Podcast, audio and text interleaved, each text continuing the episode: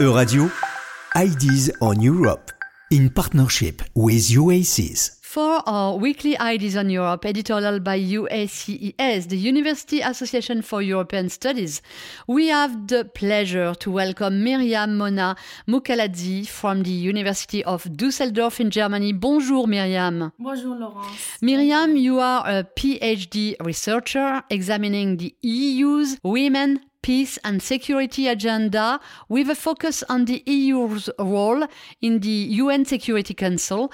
Tell us more about your topic. Yes, for sure. So, the Women, Peace and Security Agenda, in short WPS, is a human rights framework to ensure a gender sensitive approach to peace and security policies. Um, so, in 2000, with its resolution number 1325, the UN Security Council set the fundament for this agenda. Um, it consists of four pillars prevention, protection, participation, as well as relief and recovery. So, to adapt the WPS agenda to a specific context, regional and national action plans are put in place.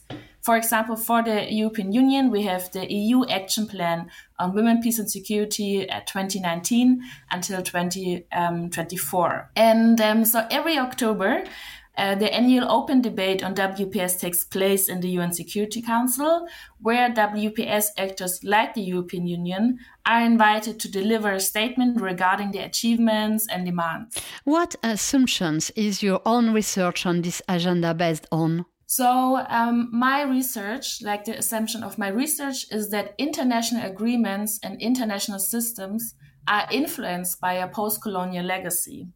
Um, this could be the past colonial relation among states, but also the current reproduction of colonial stereotypes of people.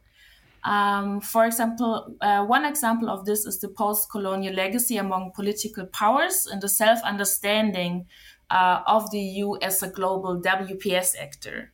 It seems, it seems to be given almost natural that the fact that the EU realizes its WPS projects mainly beyond its borders particular in its direct neighbor regions. So at the same time, it also appears to be given uh, to be a given fact that regional organizations from the global south, like the African Union, only focuses uh, on their own region to implement the WPS agenda. So, and all those civil society institutions from the global south highlight the necessity to connect the WPS agenda with foreign and domestic policies the EU is still mainly looking outside its borders when it comes to the WPS agenda.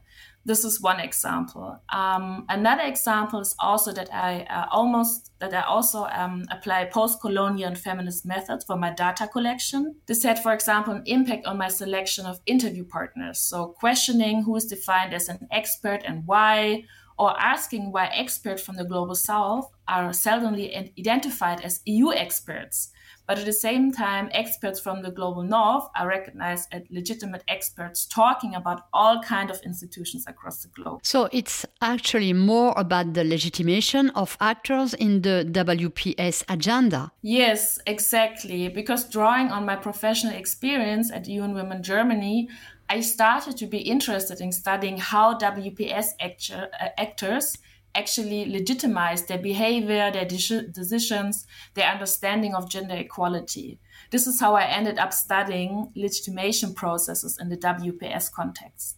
In particular, I find it fascinating to look uh, at um, which actors the EU identifies as worthy of seeking legitimacy from. Tell us about the experts you interviewed for your research and how the interviews went. Yeah, um, so when I analyzed the interviews, it really surprised me that most of my interview partners are aware of post colonial and even decolonial approaches and actually trying to integrate them into their work around the annual debate, particularly during the consultation rounds before the annual debate with the society. Another surprise um, from the interviews is that it matters who is delivering the statement in the UN Security Council over time, there's a clear change of who's being addressed as legitimate audience or not, how, why, and when.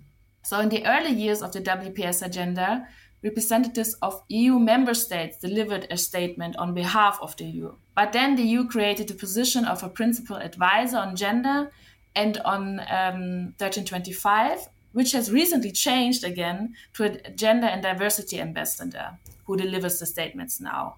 This had definitely an impact on the legitimation audience. For example, the statements addressed are addressed more and more um, towards own EU entities and the EU is raising more self criticism than before. So the legitimation dimension becomes increasingly internal and not only external as before. Maybe one last example is that one of the results is also that the EU clearly defines civil society actors as a key audience in its statements.